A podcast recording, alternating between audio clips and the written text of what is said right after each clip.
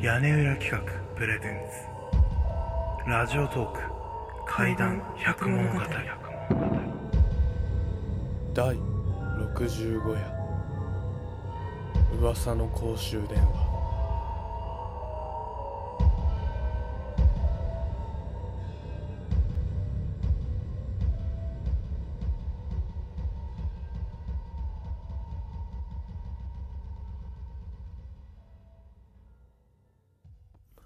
私が中学生の時幼なじみの友人二人と家に集まってオールの勢いでたわいのない会話をしていました。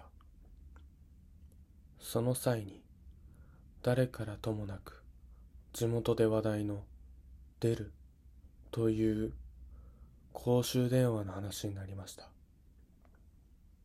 友人宅から歩いて30分かかるかどうかの距離で住宅街から少し離れた場所にポツンとあり遠目から見ると何の変哲もない公衆電話。これになぜか突然出るという噂が広まりました。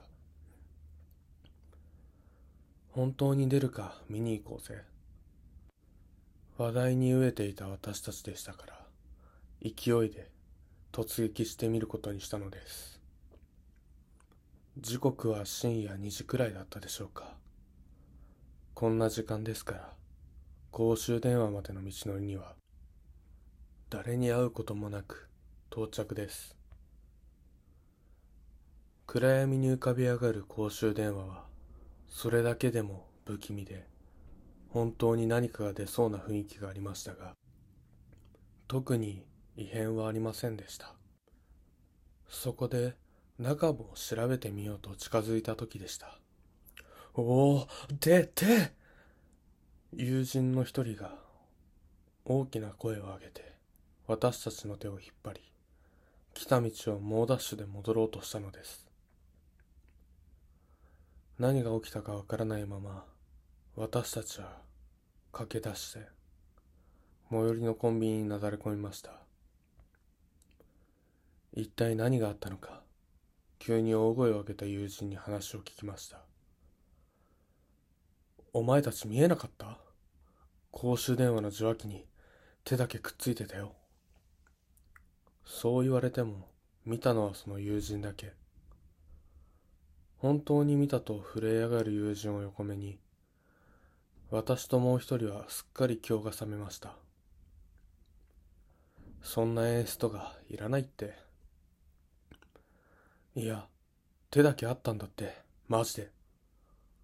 そんな押し問答をしていると手を見たという友人の電話が一瞬なりました。取り出して画面を見るとその友人は青い顔をして画面を私たちの方へ向けてきます。え？と思ってみるとそこには不在着信。公衆電話と表示されていました。さらに信じられないことに私たちの携帯にも公衆電話から着信が来たのです。いわゆるワン切りというものですぐ切れるので通話には出れませんでした。それが数分くらいのタイミングで何度も私たちの携帯へかかってきます。これはまずいと感じた私たち3人は携帯電話の電源を落とし友人の家へ戻ってゲームやバカな話で場をつなぎそのまま朝を迎えました。日が昇って恐る恐る携帯電話の電源を立ち上げましたがその後は一度も公衆電話から着信はありません。この話をしても誰も信じてくれず公衆電話の出るという噂もしばらくして聞けなくなりました。手を見たという友人の話は本当なのかわかりませんが公衆電話からワン切りがかかってきた恐怖は今でも忘れられません。